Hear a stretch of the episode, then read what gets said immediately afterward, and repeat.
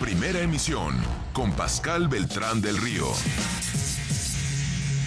Vector, Casa de Bolsa, experiencia financiera global dedicada a ti. Presenta.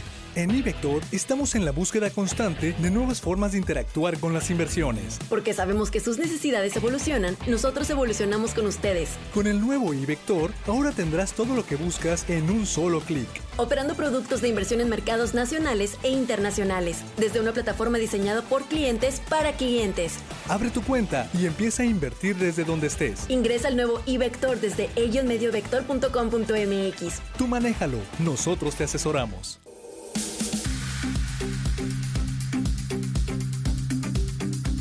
Una pregunta que muchos nos hacemos es hasta qué nivel podrá llegar la tasa de interés de referencia en México, que ya está en el 10.5%. Vamos a platicar de ello hoy con Luis Adrián Muñiz Muñiz, su director de análisis económico de Vector. ¿Cómo estás, Luis Adrián? Bienvenido al programa. Hola, Pascal. Buenos días. Muchísimas gracias por la invitación.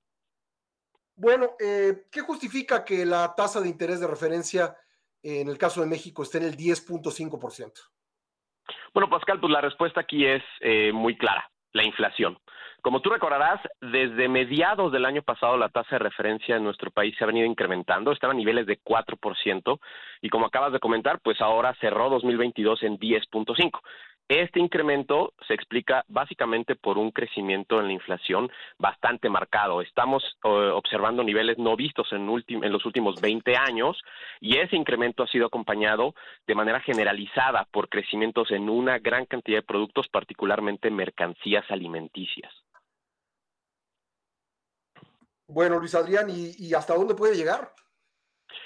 Bueno, lo que sabemos hasta ahora es que al menos durante 2023, eh, en la primera reunión de Banco de México, es decir, la que tendrá lugar en febrero, vendrá un ajuste adicional. Nosotros creemos que será de 25 puntos base y muy probablemente durante el primer trimestre del próximo año veremos el máximo en la tasa de referencia. Puede ser entre 10.75, 11.25%.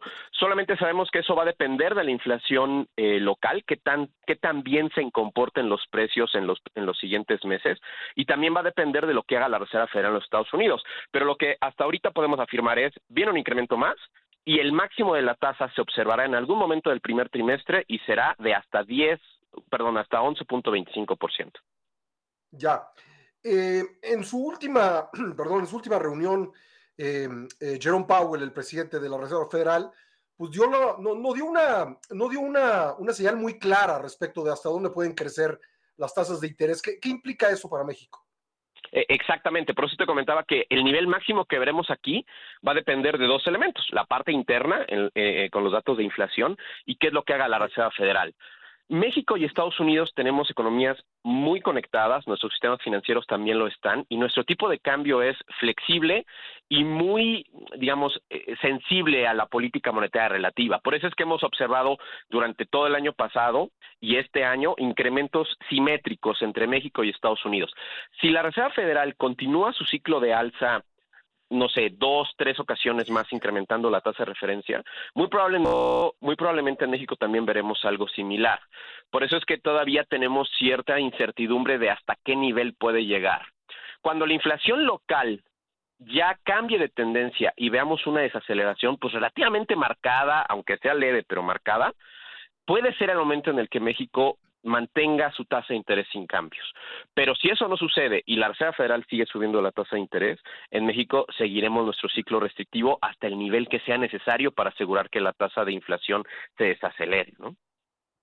Oye, Luis Adrián, ¿y crees que es importante también tomar en cuenta en este caso y, en cuanto a los factores locales la inflación subyacente? Porque podrá estar bajando la inflación general, pero la eh, subyacente sigue al alza. Exactamente. De hecho, la inflación general tiene tal vez cuatro quincenas disminuyendo de manera anual, pero la inflación subyacente no, sigue creciendo. En la segunda mitad de noviembre ya vemos una pequeña desaceleración. Esta semana se publica el primer dato de, o la, la primera quincena de diciembre, en la cual también estamos esperando una desaceleración. La inflación subyacente es clave para la política monetaria en México y en cualquier otro banco central. Cuando nosotros veamos esta una desaceleración en la inflación subyacente es cuando el Banco Central va a empezar a moderar el paso y probablemente mantener la tasa ya sin cambios. Eso nosotros creemos que va a suceder a lo largo del primer trimestre del 23. Por eso es que la tasa terminal la observaremos en ese periodo, en algún momento de ese periodo, cuando ya veamos este cambio y esta pues una desaceleración que ya sea un poquito más sostenida, ¿no? Que ya nos dé certeza de que en adelante vamos a ver una inflación subyacente cada vez menor. Lo que nosotros estamos esperando para la inflación subyacente y también general en 2023 es que finalicen más o menos en torno al 5.5% en términos anuales. Este año van a acabar más o menos en 8 y el próximo en 5. Quiere decir que vamos a ver una tendencia de desaceleración. Todo el próximo año probablemente va a ser momento en el que, insisto, la tasa de referencia llegará a su nivel máximo y veremos probablemente en la segunda mitad del año espacio para que venga alguna disminución en la tasa de referencia, eso si las condiciones inflacionarias internas lo permiten, ¿no? Eh, finalmente, ¿qué recomendaciones eh, le harías a los inversionistas en función de que pues hay muchas variables, ¿no? En, en, cuanto al nivel máximo que puede llegar a tener la tasa de referencia en México y cuándo la alcanzaría. ¿Qué recomendaciones les harías? Pues mira, en general lo que, lo que hemos venido recomendando en los últimos meses es que tengan posiciones un poco eh, defensivas. Es decir, este incremento en la tasa de referencia, llegar a los niveles que estamos observando y los adicionales que esperamos que serán niveles no vistos eh, en, la historia reciente de la política monetaria de nuestro país, va a traer consigo que la economía mexicana se desacelere. Para 2023 creemos que creceremos men menos de 1%. En ese sentido, sectores como el consumo, por ejemplo, que es muy defensivo, podría hacer sentido.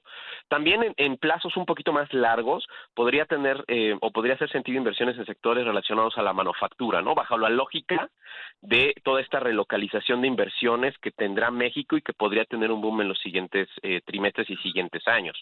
Pero en general, en el corto plazo, creo que eh, posiciones defensivas en sectores como el consumo pueden tener sentido por esta desaceleración en la economía que estamos previendo. ¿Tú recomendarías aprovechar las altas tasas de interés para hacer inversiones a largo plazo?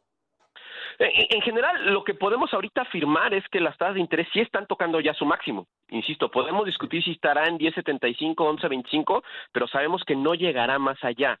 Y en ese sentido, tomar eh, estrategias que tomen ventaja de esto, en el sentido de que ya llegamos a un techo y que la perspectiva para las tasas es mantenerse elevadas, pero en el mediano plazo, no sé, 2024 bajar, eso creo que tiene eh, también mucho sentido, ¿no? Tomar en cuenta esta trayectoria y esta perspectiva cualitativa para las tasas de interés de que en 2024 pues muy probablemente veremos menores tasas, ¿no? Perfecto, pues eh, muchas gracias y me, me, restaría preguntarte dónde los pueden localizar en Vector. Pues mira, nuestra página de internet, vector.com.mx, eh, si hablamos de análisis, de nuestro departamento de análisis en, en particular es vectoranálisis.mx y en Twitter nos encuentran en eh, arroba vectoranálisis y en arroba vector CV de Casa de Bolsa. Muchas gracias, Luis Adrián, muy amable. ¿eh? Muchísimas gracias a ti, Pascal, que tengas buen día. Gracias, es eh, Luis Adrián Muñiz Muñiz, subdirector de análisis económico de Vector. Y antes de irnos a corte, le cuento rápido, el brasileño Ilan Golfain asumirá hoy como nuevo presidente del Banco Interamericano de Desarrollo por un periodo de cinco años.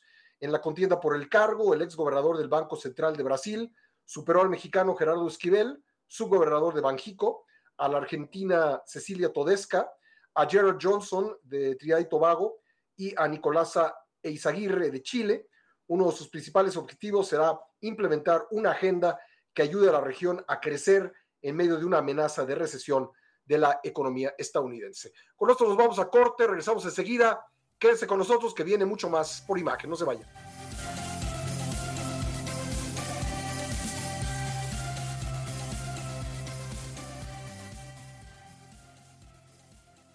Vector, Casa de Bolsa, experiencia financiera global dedicada a ti. Presentó. En Imagen Radio, le deseamos una feliz Navidad.